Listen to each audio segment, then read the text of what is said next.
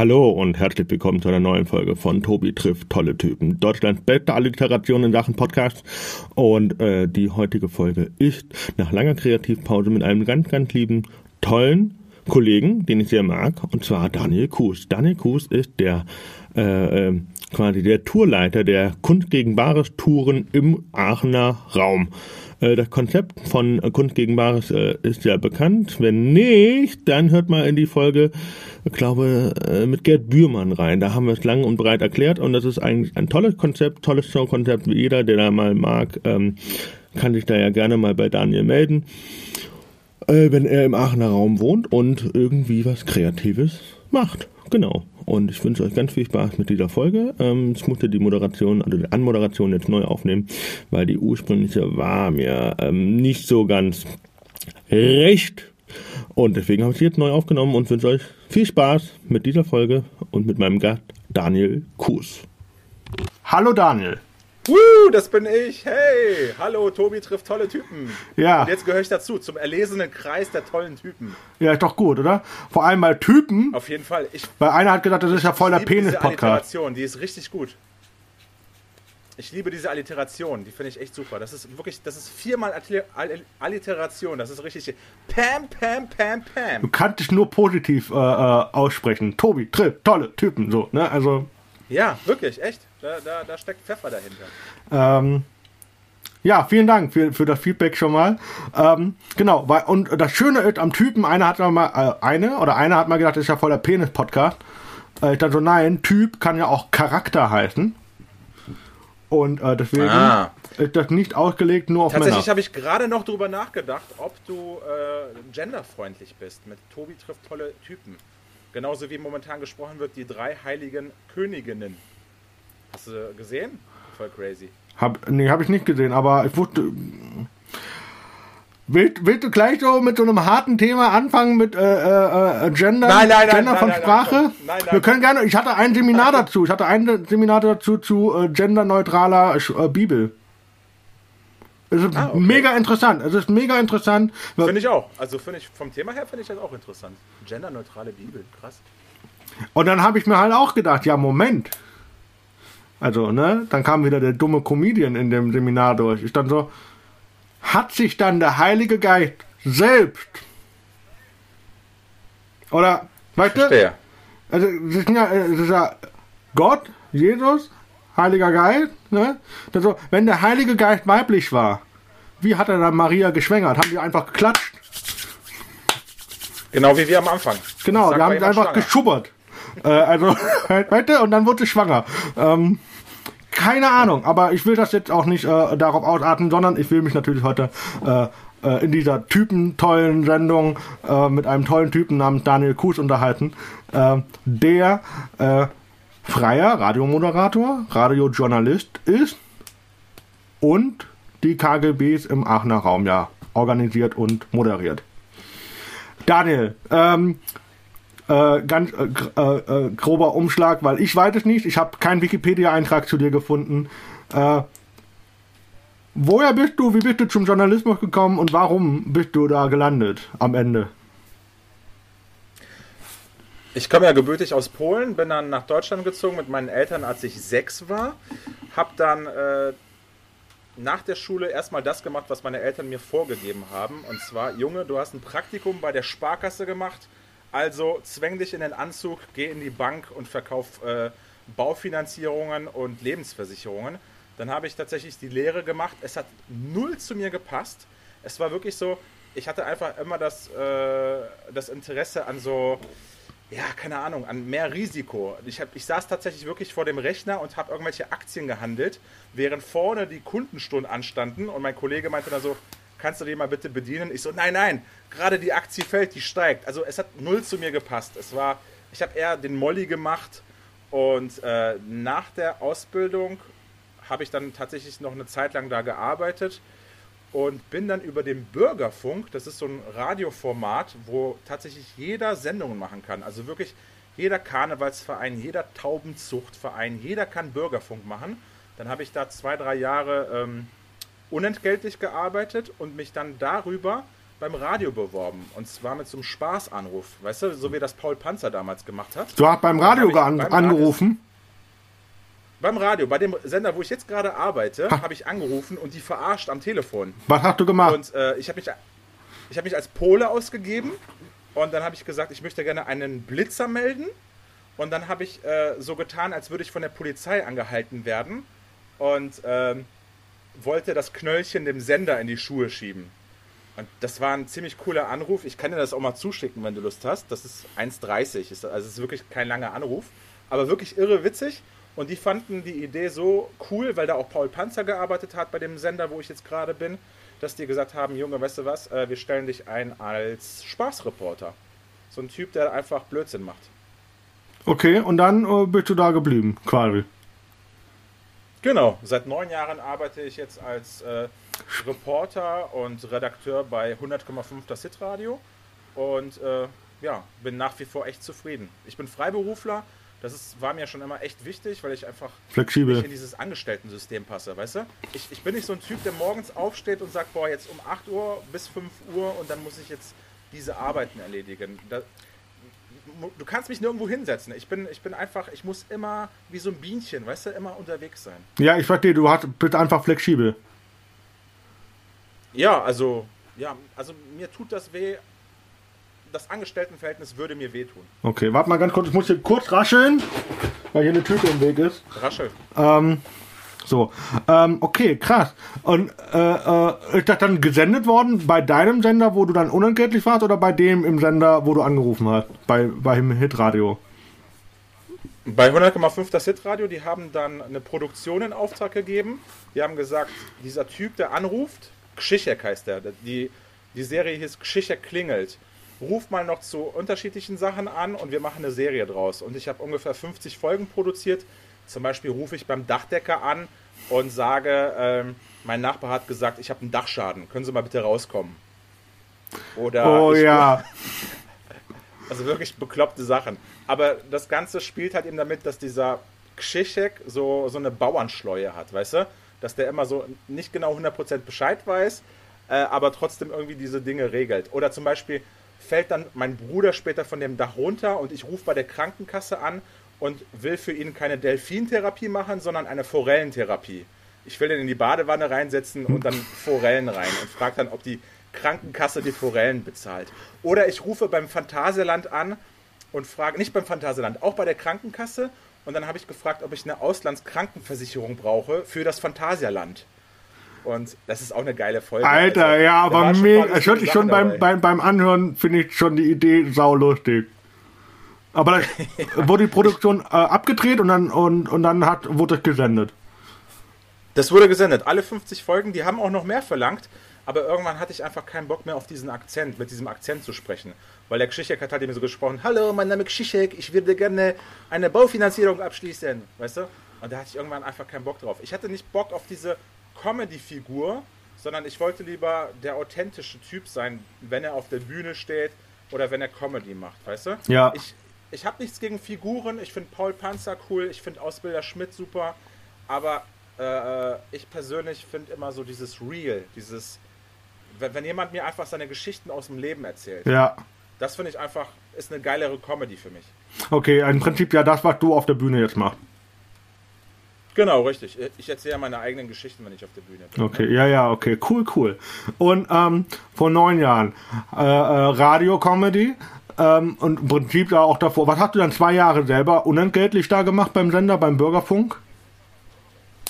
Ich habe tatsächlich kein Geld verdient zu dem Zeitpunkt. Ich hatte mir wirklich zum Ziel gesetzt, ich will ins Radio, ich will damit mein Geld verdienen. Ich habe kein Journalistenstudium oder sonst was abgeschlossen und habe mir gedacht, ich muss irgendeinen Weg finden, um ins Radio zu kommen und dafür bezahlt zu werden, was mir Spaß macht.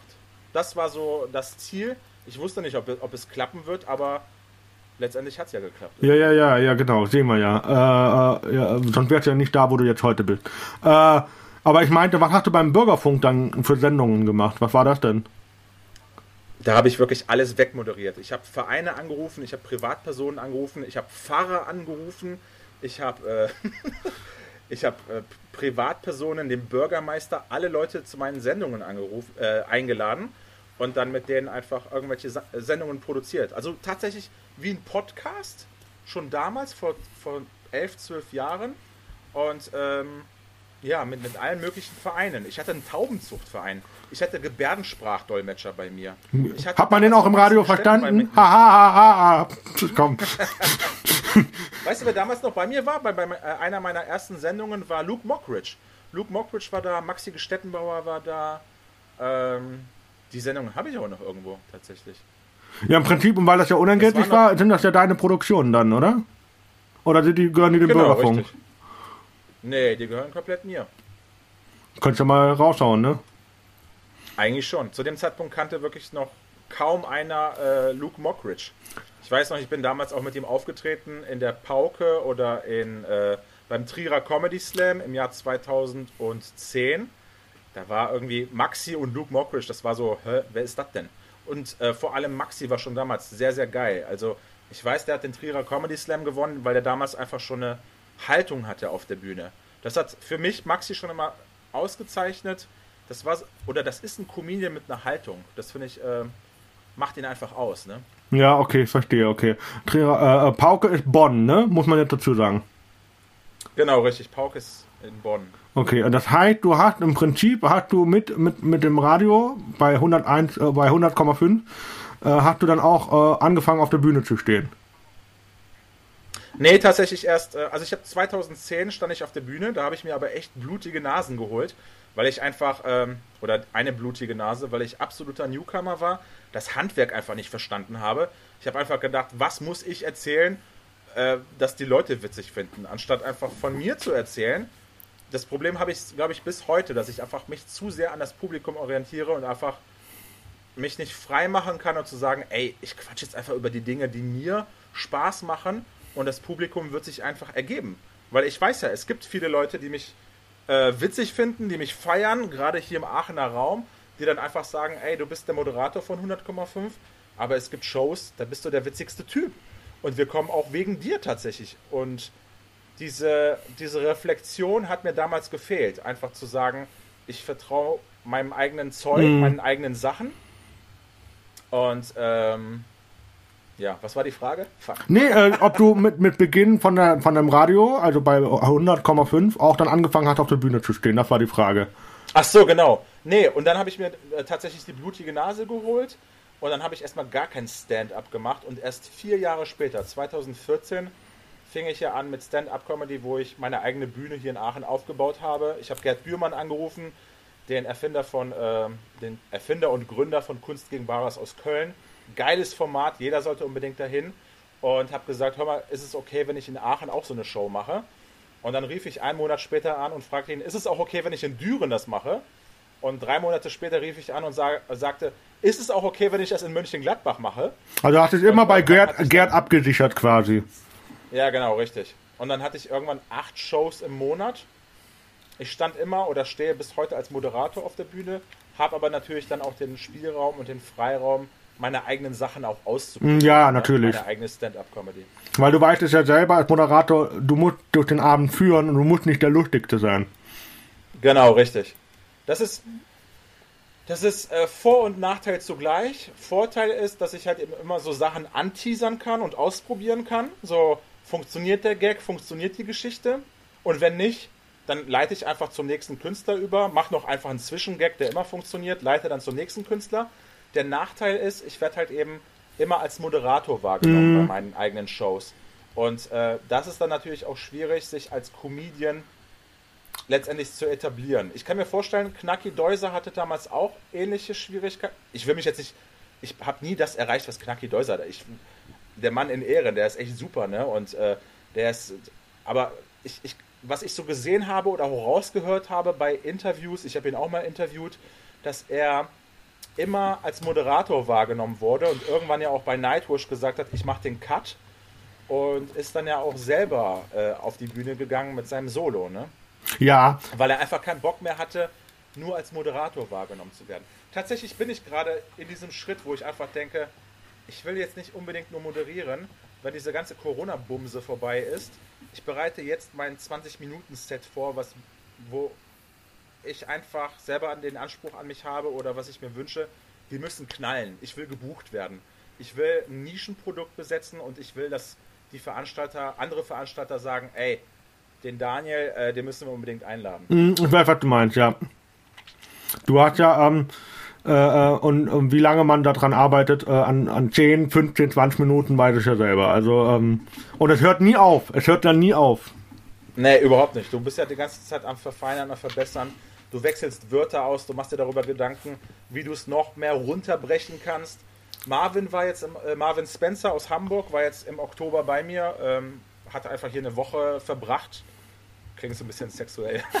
Er hat bei mir eine nee, Woche verbracht für Kost und Luigi. Äh, Speich und Trank. Nee, und wir, genau, und wir saßen einfach jeden Tag zusammen und haben gebrainstormt, wir haben an Comedy geschrieben, uns ausgetauscht.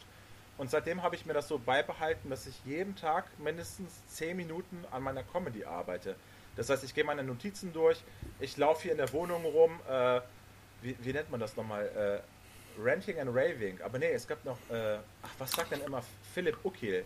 Sagt immer, scheiße, da gibt es einen englischen Begriff für, wo du einfach laberst, laberst, laberst, laberst. Ah, äh, Brech, äh, Sprechdurchfall. Äh. Ja, genau, das ist, glaube ich, das deutsche Wort dafür, aber es gibt auch ein englisches Wort, gerade in der Comedy, äh, wo du riffst, riffen, wo du einfach drauf loslaberst. Du nimmst einfach ein Thema, wie zum Beispiel Haustiere, und dann laberst du einfach, was dir zu Haustieren Also, so, ah, okay, das ist im Unterricht, im, im, im, im als Unterrichtsstilmittel bei, in der Schule ist das das Blitzlicht. Blitzlicht? Blitz, ah. also Blitzlicht. Also wir haben hier so ein Hauptthema, zum Beispiel Religion. Was fällt euch ein? Bam. Und dann sagt jeder ein Wort. Und dann fängt wieder von vorne an. Ah, okay. Und dann wird einfach nur reingerufen okay. und gesammelt. Okay, bei Blitzlicht, ja, ich glaube, genau, das war mit dem ein Wort, aber beim Riffen, bei Comedy, beim Riffen, dann laberst du ja selber nicht nur ein Wort, sondern du laberst die ganze Zeit Sätze.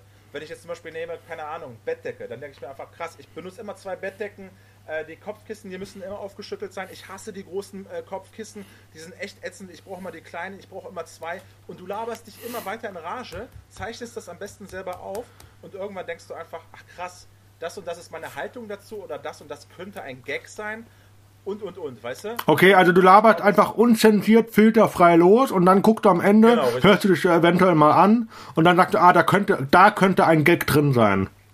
Genau. Du kannst ja auch alleine riffen oder du kannst ja auch mit einem Kumpel riffen, dass wir uns einfach zusammentun und jeder.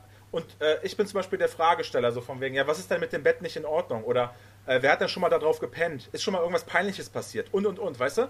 Und so gibst du die ganze Zeit Denkanstöße. Marvin Spencer hat einen coolen Satz gesagt, ähm, Kreativität ist die, das Lösen von Problemen. Oder, genau, Kreativität ist das Lösen von Problemen. Das heißt, Du wirfst Fragen auf und gibst selber Antworten darauf und so entstehen kreative ja. Denkprozesse. Verstehe das, ja. Finde ich total spannend. Deswegen finde ich auch Comedy so geil. Weil Comedy, weißt du, wenn du jetzt nicht mit Autoren zusammenarbeitest, ich finde Comedy, du, du gehst auf die Bühne, du hast dein eigenes Material im besten Fall und äh, du musst ja, du schreibst das Material, du musst dich an diesem Fluss bedienen, dann halt eben die Goldstückchen rausholen ja. aus dem eigenen Fluss und das dann auf die Bühne zu bringen. Das heißt, du musst einmal Writing Skills haben, wie schreibe ich die ganzen Sachen und dann noch Performing Skills, wie bringe ich das auf der Bühne rüber. Weil du siehst ja manchmal, wenn du dir so äh, Sachen von Comedians anguck, die, äh, anguckst, die geschrieben sind, dann denkst du einfach, Alter, das ist überhaupt nicht witzig. Aber wenn du dann den Comedian siehst mit seiner Haltung dazu, dann denkst du einfach, boah, ist das göttlich. Und das ist für mich, was Comedy auszeichnet. Es ist ja, es ist Königsdisziplin des Vortragens. Also ist, äh, ähm, in dem Fall, äh, äh, ist, ich glaube, das war im Podcast mit Maxi, glaube ich, auch so, wo er gedacht hat, er hat da Sachen eingereicht, die safe sind, geschrieben, beim Sender eingereicht und haben gesagt, nee, das wollen wir nicht. Aber es waren halt todsichere Nummern oder was, zum Beispiel, ne? Also, also es, egal. Passiert. Äh, man muss ganz kurz sagen, äh, der Name Philipp Uckel ist gefallen. Philipp Uckel ist ein äh, Comedy, Comedian und Comedy Host von Shows in Berlin. Genau. Genau, richtig. Ein cooler Typ, der jetzt auch mit seinem Solo äh, unterwegs ist, oder naja, jetzt bei Corona nicht, aber der sich so viel Material erarbeitet hat, dass er jetzt auch äh, Solos anbietet. Ich weiß jetzt nicht, wie Äh, wie es jetzt gelaufen ist, ich habe nur irgendwo gesehen, dass er jetzt äh, zum ersten Mal sein Solo präsentiert und auch ziemlich nervös war. Ich kann mir sowieso vorstellen, wenn du, wenn dein Solo fertig ist und du gehst zum ersten Mal auf die Bühne, dann hast du ganz schön Muffensausen. Also, ja, ja, ja, wahrscheinlich nicht anders als sonst, aber du bist Alleinunterhalter in dem Fall, ne? Genau, ähm, richtig, ja. Das heißt, im schlimmsten Fall, im schlimmsten Fall haben die Leute 90 Minuten keinen Spaß. Das wäre so hart. Das ist einfach, wenn die Leute anfangen, sich so zu strecken, zu gähnen oder einfach rausgehen aus dem Raum. Nee, ich, dass sie einfach sagen, nee, Alter, alles ist witziger als du gerade. Oder man, man, man auf der Bühne einfach das, was Frau Merkel gesagt hat, einfach mal äh, ein paar, paar Arm, Kniebeugen und ein bisschen klatschen. also vielleicht hilft das ja. Also ja. Ey, die braucht doch einen PR-Berater. Also keine Ahnung, ich, ich weiß auch nicht. Ich, ach egal, ich will jetzt nicht ins Politische gehen, da habe ich gar keinen Bock drauf. Aber, aber es ist schon, das war der lustigste Tipp ever. Also ich habe auch gedacht, ja, also ich, also wenn, wenn der Tipp, wenn das ernst gemeint ist, dann würde ich als Lehrer jedes Mal die Schüler am Ende der Stunde sagen, und jetzt klatschen alle. Und dann würde ich so rausgehen, hier, Victory und yeah, yeah, Zugabe, Zugabe. ich sag's dir, die Aufforderung zum Klatschen, das ist einfach, die will alle Schul Schulen zu Waldorfschulen machen. Und jetzt klatschen wir. und jetzt tanzen wir. oh Mann, ey, ja, krasser Shit, ey. Okay, 2014, also offiziell quasi für dich jetzt so der Beginn von Stand-Up-Comedy für dich. Ja, ich habe dann echt viele Comedians bei mir auf der Bühne gesehen. Du musst dir vorstellen, wenn ich im Monat acht Shows mache, wo ich Künstler einlade, und bei mir waren wirklich alle Leute da. Also Salim Samatou, Khalid Bounoir, äh, Phil Laude war da bei seinen Anfängen. Ähm, Maria Clara Groppler und, und, und. Nicht nur Comedians, sondern auch andere Künstler. Ja, Musik, äh, genau, KGB muss man jetzt dazu sagen, ist ja äh, quasi äh, genrefrei. Da kann äh, Poetry Slam, Tanz, Musik, äh, Comedy. Genau. Äh, alles. Was habe ich auch? Alles. Zauberei. Ähm, kann alles dabei sein, genau. Bauchtanz, Bands, äh, Schlangenfrauen, was weiß ich. Also das ist ein, das ist eine Wundertüte. Das ist so ein buntes Potpüree voller Künstler und das macht es gleichzeitig auch so interessant für das Publikum, äh, weil du einfach alles hast. Aber es macht es natürlich auch schwierig für Comedians, weil das ist kein klassisches Comedy-Publikum. Das heißt, wenn Comedians zu Kunst gegen Bares kommen, äh, sollten die schon ein bisschen etablierter sein, weil du musst das Publikum handeln können. Du hast nicht das klassische Comedy-Publikum. Und das macht es auch irgendwie schwieriger. Aber deswegen. Aber das ist auch. Ja, Entschuldigung. Das ist auch das Coole, was mal Khalid Bounoir gesagt hat. Er hat gesagt, ich komme gerne zu dir in die Shows, weil hier kann ich, hier kennen mich die Leute nicht. Hier erwarten die nicht klassische Comedy, sondern da wird alles angeboten. Und er hat gesagt, das ist äh, von der von der Herausforderung ist nochmal ein Level drüber über einer klassischen Comedy-Show, weil du, weil du nicht diese, also weil das Publikum nicht nur Comedy erwartet, sondern einfach mit allem konfrontiert wird, weißt du? Ja, ja, und deswegen ist es auch so unglaublich schwierig, finde ich. Ne, also für mich ist eine KGB immer eine Testbühne. Ja, ist es. Und wenn du, ich finde, wenn du KGB bestehst und wenn du da gut ankommst, äh, das hat auch Khalid gesagt, wenn ich merke, dass die Leute hier schmunzeln, werden die bei meinem Solo oder bei meiner Tour, werden die sich kaputt lachen. Ja. Und das ist, ist eigentlich ganz schön. Salim Samatu hat mal gesagt, die Kunst gegen Bares Tour ist äh, das Fitnessstudio für uns Comedians. Hier trainieren wir. Ja, oder halt, äh, also kannst, äh, du hast ja in dem Fall hast ja vier Shows pro Woche in dem Fall. Ich kenne das ja. Ich war ja mal bei einer Tour dabei. Das war äh, hier Waldfeucht, Niedecken und sowas. Das klingt echt wie so eine Reise durch Mittelerde. Das hat mal Pierre Schäfer gesagt. Weil die Comedians, das ist ja das Spannende. Ich habe ja mit Kunst gegen Bars mit Aachen angefangen, aber das war nur eine Show. Und viele Künstler aus Berlin oder auch Hamburg haben gesagt, Alter, das lohnt sich gar nicht für mich runterzukommen. Und dann habe ich weitergedacht und mir überlegt, ey, was ist, wenn ich so eine Tour anbiete? Einfach vier Tage in Folge den Künstlern auch noch irgendwie eine Wohnung oder irgendeine Schlafunterkunft zur Verfügung stelle äh, eine richtig räudige. Ey, deine eigene Bude? Nein, also gegen Daniels äh, Wohnung kann man nichts sagen. Er hat einen Beamer. Alter, das sagt schon alles. Er hat einen Beamer. Ich habe einen Beamer, ja. Ähm, nee, ich habe ja viele Leute aus dem Stammpublikum, die Künstler bei sich aufnehmen. Jedenfalls zurück zu, der, äh, zurück zu dem Eingangsgedanken, wenn ich den Leuten vier Tage in Folge anbiete, lohnt sich das ja auch viel mehr für die runterzukommen, um Geld zu verdienen, um zu testen und, und, und. Und dank dieser Tour habe ich es wirklich geschafft, dann auch interessante Künstler von weiter weg, auch aus der Schweiz oder auch aus Österreich, die dann wirklich mit dem Flugzeug runtergeflogen kommen. Oder auch aus Bayern hatten wir jetzt im Oktober noch Leute am Start. Und ähm, ja, und dann spielen die vier Tage in Folge, können Sachen testen, rund spielen. Ich weiß, Salim Samato hat, bevor er beim RTL Comedy Grand Prix äh, gewonnen hat, hat er zwei Wochen, also acht Shows von Montag bis Donnerstag komplett bei mir gespielt. Jeden Abend. Äh, und dann habe ich einfach gesehen, Alter, wie er das einschleift. Er schleift das jeden Abend ein, er wird immer besser mit seinem Set. Und äh, dann beim RTL Comedy Grand Prix, er war ja überragend. Ne? Das war einfach, Gut, Salim ist sowieso ein Genius, ne? der macht ja sowieso eine ganz, ganz eigene Comedy. Aber es war schön, das zu beobachten, dass er äh, bei den Shows, die ich auf die Beine stelle, da die Sachen ausprobieren konnte. Und es war schön, ihm bei diesem Entwicklungsprozess halt eben zu begleiten und äh, zuzuschauen. Weil als Moderator bin ich ja, ich sitze ja vorne in der Show. Ich muss gucken, ich moderiere die Show, gleichzeitig gucke ich mir die Künstler an und gucke einfach, okay, welche Techniken wendet derjenige jetzt an, um beim Publikum anzukommen? dann bin ich natürlich gleichzeitig auch Genießer der Show. Weißt du, ich nehme ganz, ganz viele Rollen ein und ähm, das fehlt mir momentan tatsächlich, dank dieser ganzen Corona-Kacke. Weil, ja, das Kultur fehlt. Ach, jetzt habe ich aber schon wieder. So, das war der Podcast. Meine,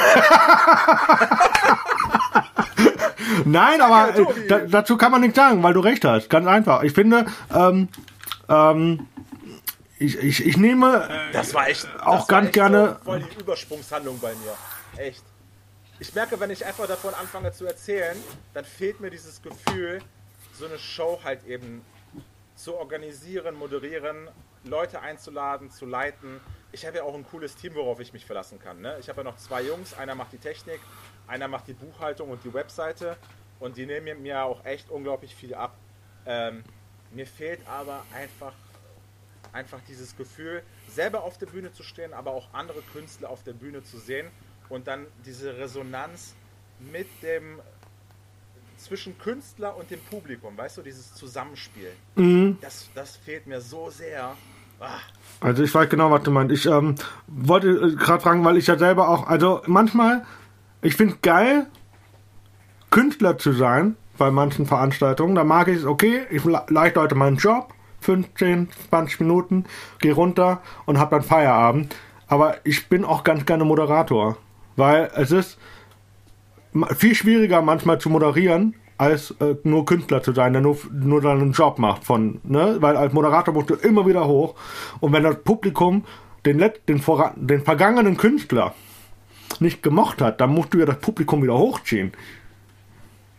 Du musst das ja wieder, ja, wieder quasi resetten auf Null und sagen, okay, hey, ähm, ich will jetzt nicht sagen, das war schlecht, aber ihr habt den nicht so gemacht. ne? Das ist auch eine Kunst von Sprache, niemanden in dem Fall zu beleidigen. Ja, das stimmt, das, das stimmt. Und du hast ja halt eben immer wieder Newcomer, die ja jetzt nicht schlecht sind. Die sind halt eben einfach nur am Anfang. Und die haben noch nicht diese Bühnensprache oder diese Souveränität auf der Bühne, das Publikum bewertet es, bewertet es aber häufig mhm. so, dass sie einfach denken, Alter, der war schlecht. Und äh, das dann wieder rumzureißen und, und, und trotzdem sympathisch zu bleiben, auch beim Künstler, dass der Künstler dich mag, dass du dich jetzt nicht über ihn lustig machst. Ich bin halt eben nicht so ein Typ, ich mache das nicht gerne, wenn ein Künstler wirklich einfach scheiße war, äh, dass ich da noch drauf rum Muss man nicht, nein. Dass ich einfach er weiß es ja selber. Also zu 80 Prozent die Künstler wissen es ja selber, dass sie nicht funktioniert haben meistens sind die Künstler auch noch viel kritischer mit sich selber. Was ich echt immer wieder erstaunlich finde, so Künstler, die wirklich ähm, nicht funktioniert haben am Abend und dann runtergehen und sagen, war geil, oder? War geil. War, geil. Und ich denke mir, Alter, in welchem Paralleluniversum bist du gerade? Ja. Ähm, ich hatte mal einen Künstler, der hat dann in der ersten Reihe eine Frau beleidigt wegen ihrer Schuhe. Das waren so Lederlackstiefel, richtig lang. Und dann äh, war auch so, ne, ne, war nicht so gut.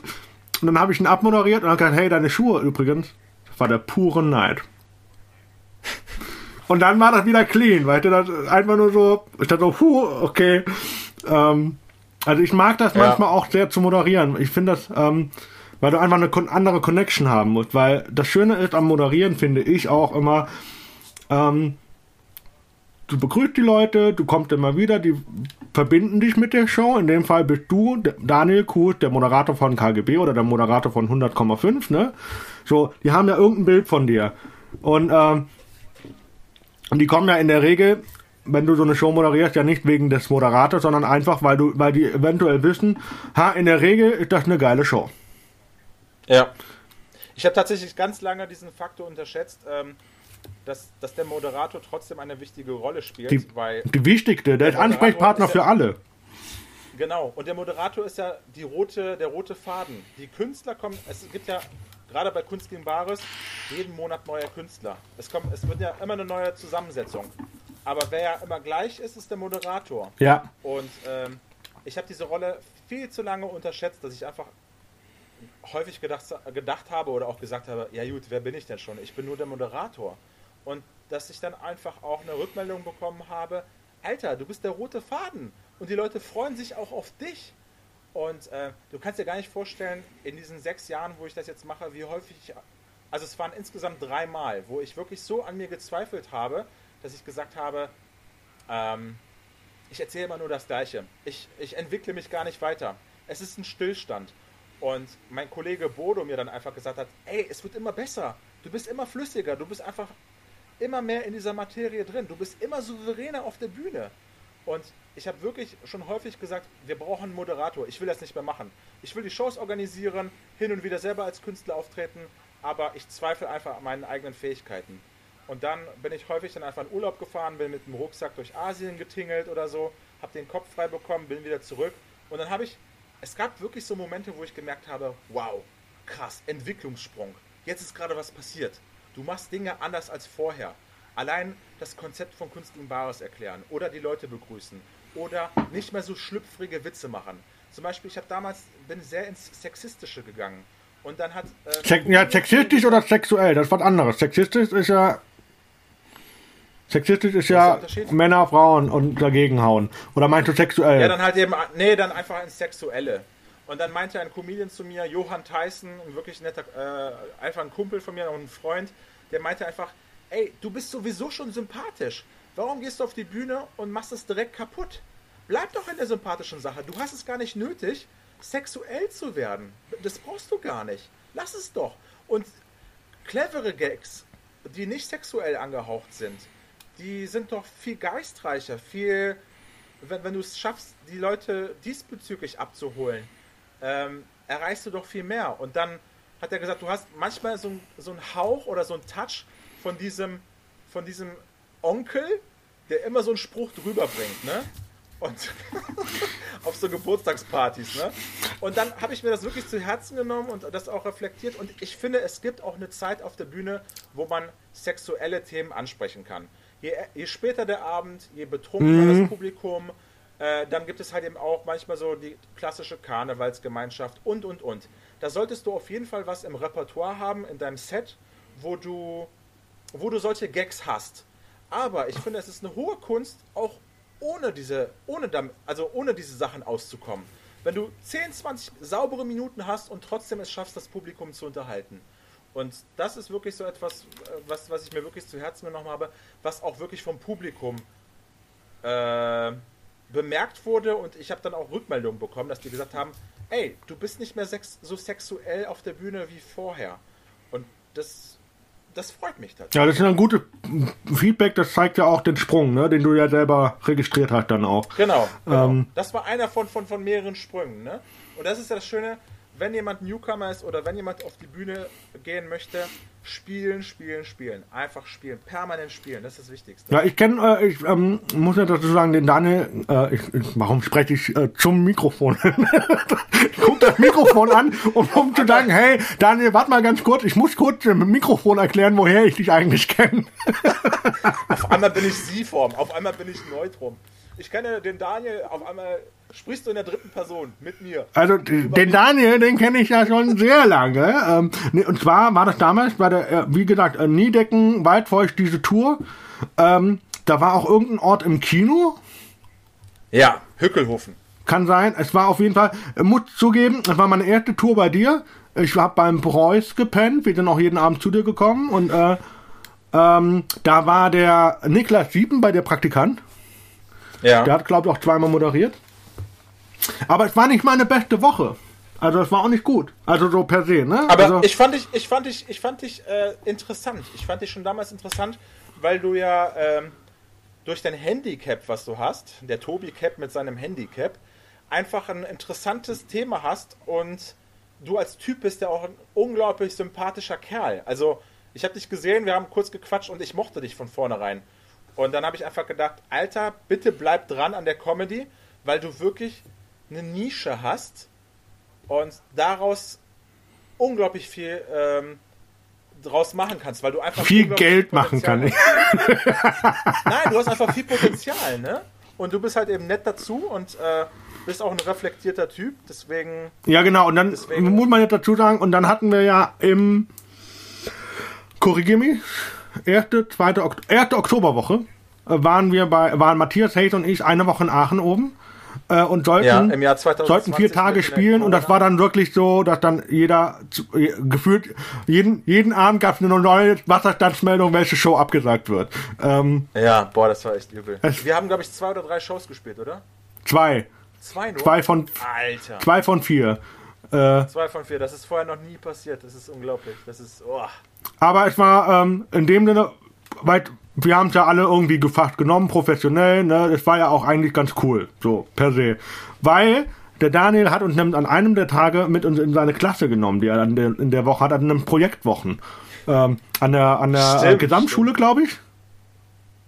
War ja. eine Gesamtschule? Maria Montessori Gesamtschule. Tobi, warte bitte 30 Sekunden, ich muss meine Suppe abstellen, okay? Ganz er muss dann, der Daniel übrigens, der macht gerade eine äh, quasi Entschlackung, so Entgiftungskur, deswegen ähm, isst er momentan oder trinkt vielmehr nur Suppen. Und ähm, ich kenne das ja selber, ich habe das vor ein paar Jahren, habe ich auch mal so eine Entschlackung und Entgiftungskur gemacht, wie der Daniel, nur nicht ganz so krass. Ich habe gerade erklärt, äh, um die Pause zu überbrücken, warum du Suppen isst. Ja, ich äh, faste seit dem 1. Dezember. Heute ist ja der 10. Dezember. Und äh, mache Heilfasten. Das heißt, ich esse nichts, ich trinke tatsächlich nur. Und es fällt mir tatsächlich gar nicht so schwer. Also, ich würde niemals. Es gibt ja Unterschiede beim Fas äh, Fasten. Du hast ja auch äh, Fasten, wo du nur ein bisschen was isst.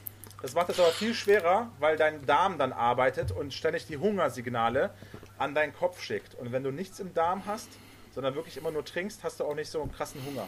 Also ich bin sehr zufrieden. Ich habe jetzt innerhalb von zehn Tagen fünf Kilo verloren. Und das heißt, äh, du kannst auch mit Durchfall baden gehen, wenn du die Wanne voll kriegst.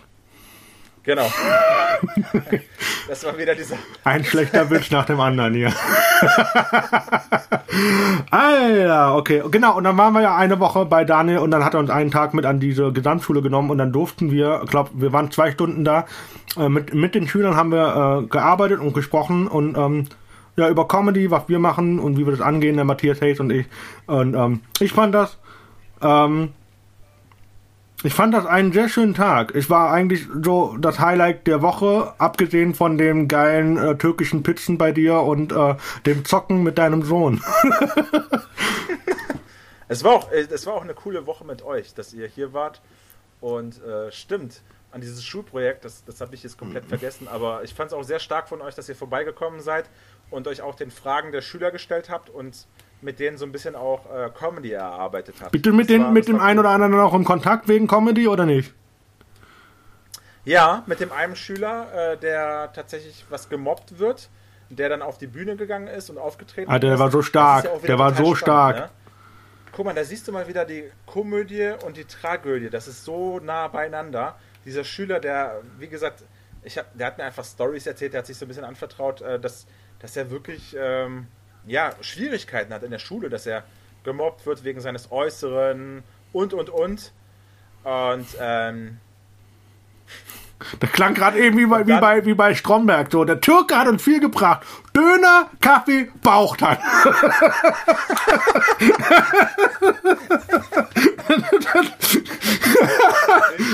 ich muss gerade an meinen pädagogischen Moment denken, weil, ähm, weil ich habe ihn gefragt, hör mal, was, was sagen die Kinder denn? Und dann hat er gesagt, ja, dass ich hässlich bin. Und da habe ich gesagt, ja, und sonst? Und er so, ja, dass ich stinke. Und ich so, hör mal, du bist 14. In dem Alter, ihr stinkt alle.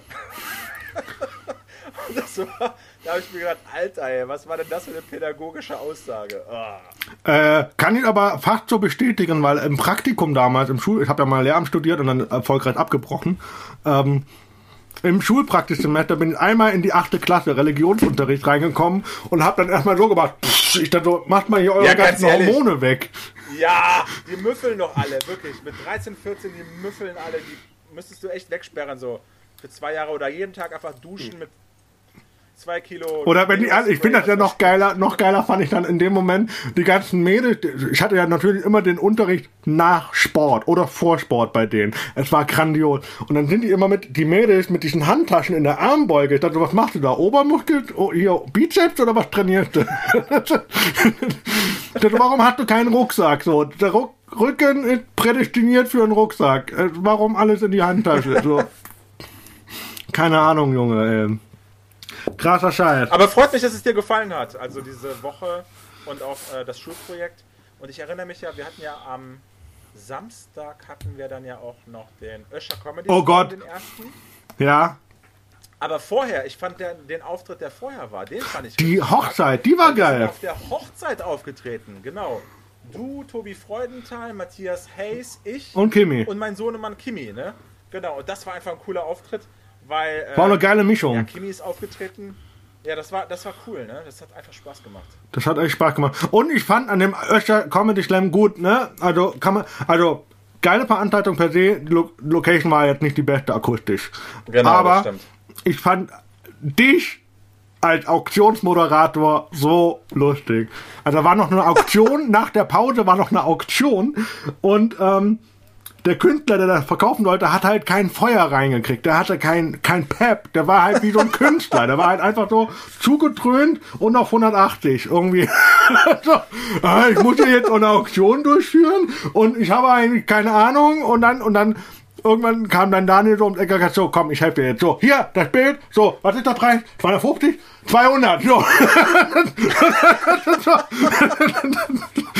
das ist ja mal das Spannende, ne? wenn man bei Veranstaltungen mitmacht wo irgendwelche anderen Personen dich auf einmal überraschen mit irgendwelchen Rahmenbedingungen, die vorher gar nicht abgesprochen worden sind. Ah, du wusstest so von der Auktion so, nicht?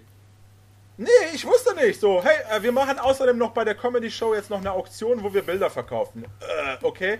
Ja, kannst du da mal mithelfen und mitmoderieren? Äh, ja, okay.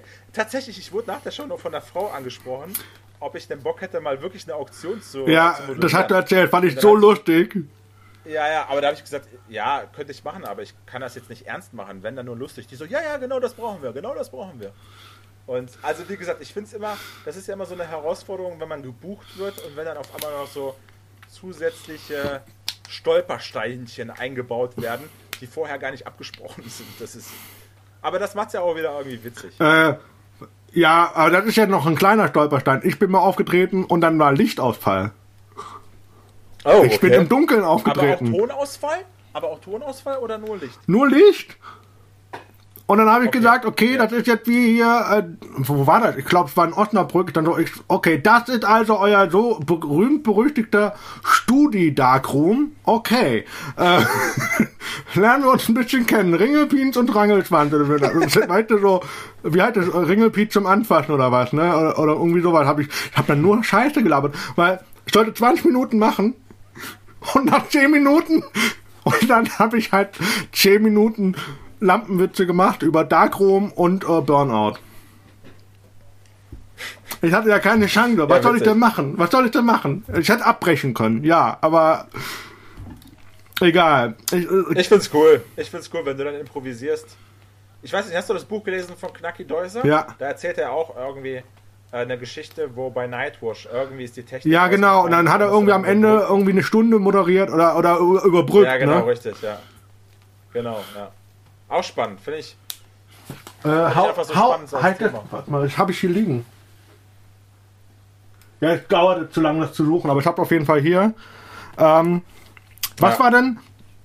Erinnerst du dich denn, okay, du sagst 2010 war der erste Auftritt mit auf die Schnauze fliegen, aber bist du dann 2014, um das nochmal zurückzufassen, zu deinen eigenen Shows, wie war denn da die, eigen, die erste Moderation? Wie war das so für ein Feeling? Warst du da, äh, hast gesagt, oh Gott, wie kriege ich das, wie kriege ich Leute organisiert, wie, wie bewerb ich das? Ähm, ich habe das hier gemacht in Aachen in einem ziemlich renommierten Theater. Ja, ja, ist es Theater? Also es ist kein klassischer, kein klassisches Theater. Es ist so ein Theatersaal. Und die haben mich diesbezüglich auch wirklich unterstützt. Die haben gesagt, okay, wir machen das zu einem günstigen Kurs. Ähm, und die erste Moderation, ich hatte auch noch Bilder von. Ich habe das damals gemacht mit der Lisa Koos, ist eine Künstlerin hier, die damals in Aachen lebte. Und das war, also Doppelmoderation ist ja sowieso schon schwierig. Und ich habe gedacht, das wäre sogar noch einfacher, weil man sich den äh, gegenseitig den Ball zuwerfen kann. Mhm. Und das war, das war einfach nur schlecht. Ich habe ich hab wirklich gedacht, ey, nach, nach dieser Show kommt keiner mehr wieder. Aber die Leute kamen wieder. Und das ist übrigens auch so ein Ding. Es gab schon echt einige Shows. Ich weiß, in Krefeld hatte ich auch eine Veranstaltung. Es gab wirklich einige Shows, wo ich gedacht habe, fuck, nach dieser Show heute Abend kommt keiner mehr wieder. Also der, der heute im Publikum saß, der wird der wird einen Post reinstellen, der wird unsere Veranstaltung so schlecht machen oder dass die ganze Bundesrepublik Deutschland davor warnen, vorbeizukommen. Und es sind trotzdem immer wieder Leute äh, vorbeigekommen. Und das hat mir dann wirklich nochmal äh, den Horizont erweitert. Oder ja, das, das hat mich nochmal darin bestärkt, einfach zu sagen, eine vergeigte Show oder ein vergeigter Auftritt ist kein Weltuntergang. Es geht trotzdem weiter. Es ist absolut in Ordnung. Also, es passiert nichts. Ja, weil, weil du ja diese Wundertüte hast. Und du wirst das ja wahrscheinlich auch so bei der KGB äh, weiß ich jetzt nicht mehr, wie du es damals gemacht hast, aber du musstest ja schon fast unweigerlich an, an, äh, anmoderieren mit, hey, heute haben wir Künstler aus den Bereichen, bla bla bla. Also es ist eine bunte Mischung heute. Ich bin genauso gespannt wie ihr und habe keine Ahnung, eigentlich nicht, ja, ja, klar. nicht eine Ahnung, natürlich, was 100% natürlich passiert. Natürlich bereitet man das Publikum vor, man bereitet das Publikum drauf vor. Aber manchmal ist der Abend dann so unterirdisch, äh, weil, keine Ahnung, ich hatte mal in Waldfeucht eine Show, wo dann alle Künstler irgendwie der Auffassung waren, sexuell spielen zu müssen. Und das war wirklich, da, da waren Gags über Vergewaltigung. Boah! Aber es war, Alter! Ich saß nur im Publikum und hab mir gedacht, wow! Ich, ich leide selber gerade drunter. Und ähm, ja, und, und das tat schon echt weh, weil ich gedacht habe, nächsten Monat, gerade hier in Waldfeucht, spricht sich das rum, da kommt keiner mehr. Waldfeucht an dieser Stelle war mein bester Ort bei dir auf der Tour. Ah, okay. War zweiter, glaube ich sogar. Nach einer Musikerin. Ja, ja, die, die haben auch Bock. Also grundsätzlich haben die auch Bock auf, auf, auf Comedy-Publikum. Das ist auch ein cooles Publikum. Äh, nur manchmal, ja, du kannst ja auch keinem Künstler vorschreiben, was er zu spielen hat und was nicht. Da sind ja die Leute komplett frei. Und äh, mich wundert es tatsächlich dann trotzdem, dass manchmal die Künstler das dann knallhart durchziehen, dass die nicht merken, dass die Vibrations gar nicht ankommen und dass die einfach sagen, wir ziehen das jetzt durch. Und jetzt Vergewaltigung und jetzt Schändung. Aber ganz ehrlich, ich bin auch so ein Typ, wenn ich sage, okay, ich habe das Thema jetzt angesprochen, jetzt ziehe ich das auch durch. Ich spreche da nicht ab. Ja. Also ich habe einmal, du kennst meine Gottnummer. Ja. Und ähm, dann habe ich das, glaube ich, an einem Abend, ähm, danach habe ich dann Outing in der Eifel gemacht, also da, wo ich herkomme. Und dann äh, habe ich gesagt, wie ich mich bei meiner Mutter geoutet habe mit den Worten. Und dann habe ich halt gemerkt, naja, das ist denen scheißegal, die mögen mich hier nicht. Ich dann so, und hab dann halt, hab das nur kommentiert, meine Mutter gefragt, ja, wie ist denn das so? Ich dann so, ja, ist doch scheißegal, Loch ist Loch. Und ich habe einen einzigen Menschen im Publikum, der laut gelacht hat. Und das war Matthias Hayes. Den habe ich über Gästeliste mit reingenommen. Aber alle anderen so, boah, nee, nicht lustig. Ja, ja. ja. Das, das, sind die, das sind diese Auftritte, wenn keiner lacht, wenn da nur einer lacht und das ist dein Kollege, ein Comedian. Weil dann lacht er meistens einfach, weil er, das habe ich ja auch schon häufig erlebt, weil, weil er einfach so denkt, so, Alter, was passiert hier gerade? Ah, das habe ich auch häufig erlebt, wenn, wenn Salim Samatu da ist und wenn jemand bombt, dann lacht sich Salim als einziger schlapp, weißt du? Du hörst Salim im Raum und sonst niemanden. Das ist auch immer, ah, das ist, Ah, das ist aber, das ist minimal gehässig. Es ist minimal gehässig. Oder, oder lacht Ja, er, weil er, weil er es lustig gehässig. findet. es ist nicht nur minimal gehässig, es ist volle Kanne gehässig.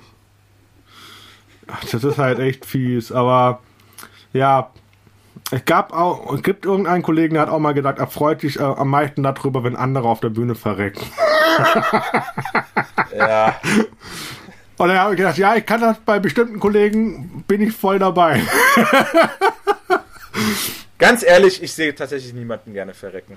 Weil ich wünsche es keinem auf der Bühne. Es ist ein scheiß Natürlich, das ist ein Scheißgefühl. egal ob ich den Typen mag oder nicht mag, ich gönne einfach jedem, dass er zumindest solide ankommt.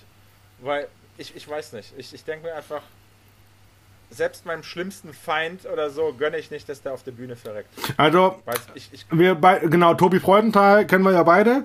Ähm, ich, ähm, der hatte ja damals dann ähm, gerade abgedreht beim Comedy Central den Roast Battle und er hatte mir ja dann, das hat er dir ja auch erzählt, wie der Dreh gelaufen ist oder wie das war, ne? Hat er dir, glaube ich, auch erzählt.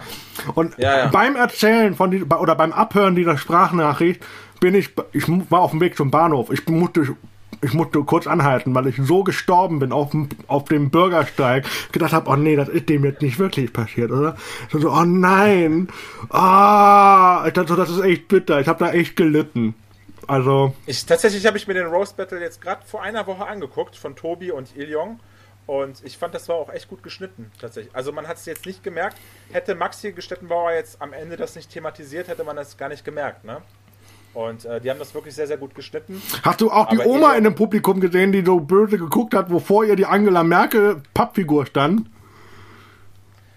Habe Ich jetzt schicke dir das Foto, geachtet, die hat mich so getriggert, die ganze Zeit. Immer wenn die gezeigt wurde, ich dachte so, Alter, wer war hier wem dein Porträt? Also, ähm, es war so lustig, weil in der Folge waren, glaube ich, auch der Storb und Jens Wienand.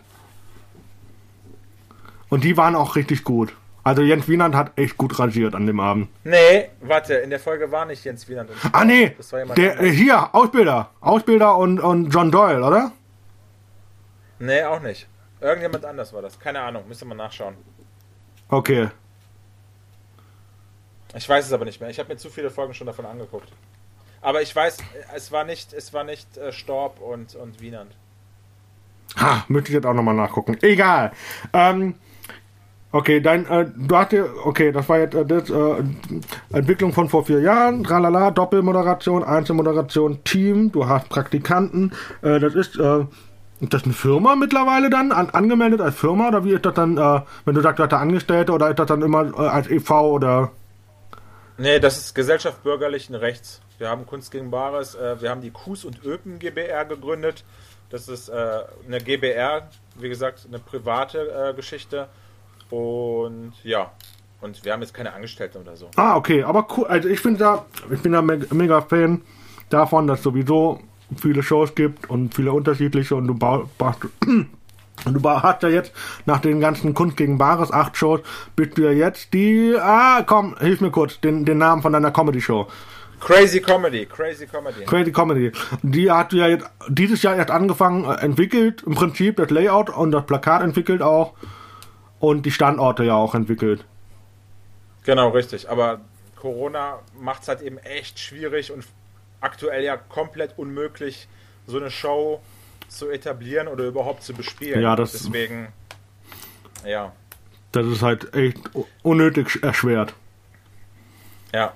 Apropos, äh, was du gerade noch gesagt hast mit, äh, mit diesen Bühnen, dass du froh bist für jede Bühne. Ich finde es ähm, schade, dass das nicht irgendwie alle Künstler so sehen. Ja, was heißt alle so sehen? Ähm, ich finde es immer interessant, wenn ich so eine Show bei, bei so einer Facebook-Gruppe bewerbe. Es gibt ja diese Comedy-Facebook-Gruppen, wo ja ganz viele Comedians drin sind. Und man bietet ja etwas an. Man bietet einfach an eine Möglichkeit, wo Künstler auftreten können.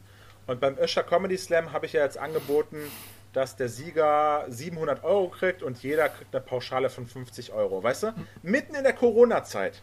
Und dann zerreißen sich total viele das Maul. Kannst du es nicht gerechter aufteilen oder bla bla bla. Es gibt es gibt so viele Leute, ich habe das ja letztendlich dann auch anders gemacht. Ich habe ja dann jedem Künstler 100 Euro bezahlt und der Sieger hat dann 400 Euro bekommen. grundsätzlich denke ich mir einfach, ey, ich biete hier gerade einfach eine Show an. Und ob da jemand mitmacht, das muss ja jeder für sich selber entscheiden. Was ich einfach schlimm finde an dieser Comedy-Kultur oder an, an, äh, an, an Künstlern oder vielleicht sind das ja auch nicht nur Künstler, einfach so, ja doch, das sind ja Künstler. Einfach manchmal dieses Schlechtmachen, dieses. Äh, also ja, also um, um kurz zu sagen, es gibt, äh, es gibt äh, was Daniel thematisiert, ist der Punkt, es gibt Künstler und Veranstalterkollegen, die dem anderen den Dreck unter den Fingernagel noch nicht mal gönnen. Und wenn, wenn es den dann gibt, dann machen sie es schlecht. Ich weiß ungefähr, wen du meinst. Oh, jetzt ist das äh, hier gehalten. Ähm, mal ganz kurz abwarten. So, ich habe jetzt einfach unterbrochen. Ich wurde gerade angerufen. Ja, habe ich gemerkt. Ähm, ja. Also der Punkt war, ähm, dass es, äh, ich weiß ungefähr, wen du meinst und habe auch eine Ahnung. Äh, wir müssen das jetzt äh, also nicht namentlich nennen, aber äh, es gibt wirklich äh, ganz, ganz viel Nein, leider Gottes Neid in der Szene. Ich will gar nicht das auf eine Person äh, beziehen, sondern grundsätzlich einfach. Ich denke mir, wenn man eine Comedy-Show aufbaut, man gibt halt eben eine Bühne, man, man, man eröffnet eine Bühne und die Konditionen sind ja erstmal egal, weil es gibt ja auch genügend Newcomer, die, ja. die zum ersten Mal auf der Bühne stehen. Ja. Und die sind froh für jede Bühne. Dann gibt es Kollegen oder Comedians, die Sachen rund spielen wollen. Und, und, und. Und tatsächlich versuche ich mit den Bühnen wirklich immer irgendwie ein Gleichgewicht zu finden. Weil wenn ich in eine Location reingehe äh, und dort irgendwie die Konditionen festmache, dann sage ich einfach, okay, es muss Catering geben, es muss was zu trinken, es muss was zu essen geben, es muss äh, eine Bühne geben, es muss, weißt du, es müssen bestimmte Sachen erfüllt werden. Ich kann mich erinnern, als ich 2010 rumgetingelt bin, dann gab es einfach Bühnen, wo du noch nicht mal Getränke bekommen hast. Gar nichts. Überhaupt nichts. Ich bin da 200 Kilometer gefahren und die hatten noch nicht mal ein vernünftiges Mikrofon oder so. Das hat die ganze Zeit geknarzt oder so. Und, und dann wirst du auch als Newcomer wie der letzte Otto behandelt. Und ähm, ich versuche einfach mit den Mitteln, die mir zur Verfügung ste äh, stehen, einfach das Maximum rauszuhauen. Mhm. Aber jetzt nicht wirklich für mich, sondern grundsätzlich einfach. Und ich werde niemals die Mitte treffen. Aber ich versuche für die Künstler äh, das meiste rauszuholen, aber auch natürlich, dass ich jetzt selber nicht draufzahle. Natürlich, dass ich auch ein bisschen was dran verdiene. Weil, weißt du, so eine Planung und Organisation von acht Veranstaltungen im Monat, ey, das ist so viel Zeit. Das ist so viel Hingabe und Liebe. Und ähm, ja, ach. Also genau, und äh, dieser, dieser Hass und dieser Hass muss einfach nicht sein. Punkt. Genau, richtig. Ist einfach so. Ich versuche mich aber auch davon frei zu machen und zu, äh, zu denken, ach komm, immer wenn es Menschen geben wird, jeder hat einen unterschiedlichen Blickwinkel drauf und ähm, sowas wird es immer geben. Also werde ich mich versuchen, einfach davon zu befreien, dass das schlechte Emotionen bei mir auslöst. Dass ich einfach denke, okay, das wird es immer geben. Es wird immer geben. Ich weiß nicht, ob das jetzt wirklich Neider sind. Äh, oder was ich finde äh, viel, viel schlimmer, äh, und äh, wir hatten das ja im Vorfeld der äh, Tour bei dir dieses Jahr, dass mich ein bestimmter Kollege äh, schlecht machen wollte, dass ich mich bei dir beworben habe und bei dir auftrete. Das habe ich ja auch ganz offen mit dir kommuniziert und dir das mitgeteilt, warum ich da, also welches Struggle da gibt und damit du nicht irgendwie überrumpelt wirst, falls er dich da anschreiben sollte. Ich finde, es steht, und du hattest schon gesagt, es steht jedem völlig frei, die Kondition. Weil ich habe mich ja damals schon bei den Konditionen 50 Euro oder 700 Euro beworben. Punkt. Weißt du, mhm. so, es ja. steht mir ja völlig frei, ja oder nein zu sagen. Ja, genau. Und dann muss das kein anderer ja. noch schlecht reden. Also. Ja, und natürlich. Letztendlich, ich habe ja auch drüber nachgedacht und ähm, bin ja auch darauf eingegangen und habe mir gedacht, ja, warum eigentlich nicht? Warum machen wir das nicht eher, dass, ähm, dass wir äh, dass wir die Gelder mehr verteilen und der Sieger halt eben weniger kriegt. Letztendlich, ich bin auch kein Freund von diesen Wettbewerben.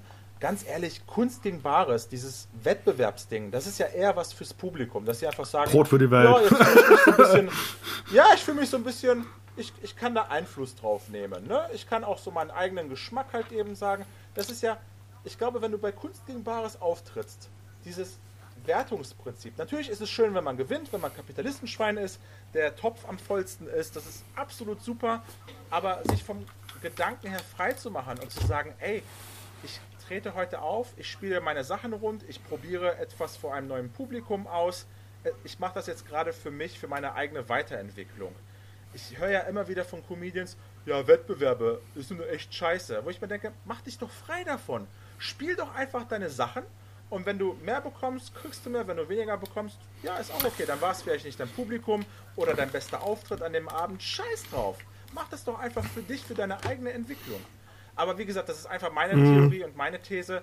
Ich will da auch niemandem sagen, was er zu tun und zu lassen hat. Ich, ich glaube einfach, wenn man sich frei macht von diesem Gedanken, dass es jetzt ein Wettbewerb ist, sondern dass man einfach sagt, ähm, es dient meiner eigenen Entwicklung, dann hat man gute Karten oder auch ein selber ein gutes Gefühl damit. Ja, ich verstehe genau, was du meinst. Ähm, was ist denn für dich selber dein äh, langfristig, sagen wir mal so lang, mittelfristig, dein, dein, dein Ziel in Anführungszeichen? Wo, wo, wo, wo würdest du gerne landen mal mit deinem äh, Programm oder mit dir auf der Bühne? Ehrlich gesagt, ähm, arbeite ich momentan an meiner Comedy-Nummer und was für mich wichtig ist, dass es authentisch ist, dass es ähm, dass es auch nicht ersetzbar ist. Momentan wird ja, oder seitdem es Comedy gibt, oder vor allem verstärkt in den letzten Jahren wird ja immer darüber gesprochen, Gag-Klau und, und, und. Der klaut bei dem, der hat es davon, bla, bla, bla. Und ich will mein Material so gestalten, dass ich, äh, ja, dass es Diebstahl geschützt ist, weißt du? Dass ich einfach sage, dass keiner hingehen kann und sagt, okay, das kann ich kopieren, sondern dass es einfach meine, meinen eigenen Typ widerspiegelt wie zum Beispiel bei dir, keiner kann hingehen und sagen, ich tue, ich bin jetzt einfach mal äh, äh, hier gehörlos oder was weiß ich und mach mal jetzt eine Nummer draus. Da bist du, da hast du auch so deine Nische. Und bei mir ist, ist die Nische halt eben meine ähm, die Religion, in der ich aufgewachsen bin. Und ich glaube, also du hast mich ja gefragt, worauf ich hinaus will. Was ich mir wünsche, ist, so ein Programm auf die Beine zu stellen, 90 Minuten, was, äh, was funktioniert, was geil ist. Aber mir würden tatsächlich jetzt für den Anfang auch erstmal 20 Minuten reichen. Ich finde immer noch deine Idee. Sagt, willst du kurz deine Religion äh, ansprechen? Wollen wir es kurz thematisieren? Ja, als Kind wurde ich halt eben damals in eine Sekte reingezogen. Ne? Genau. Und, und ich werde ja häufig gefragt, wo, wo waren deine Eltern? Und äh, ja, in der Sekte. Ne? Und deswegen, äh, bei bei Agro Berlin, alles ist die Sekte. So, ähm. Meine Eltern waren bei Agro Berlin. ich muss da einfach nur zu sagen, also ich finde, also ähm, man kann das immer, darf ich sagen, dass, äh, dass diese Religion, die Anhänger ganz oft woanders klingeln.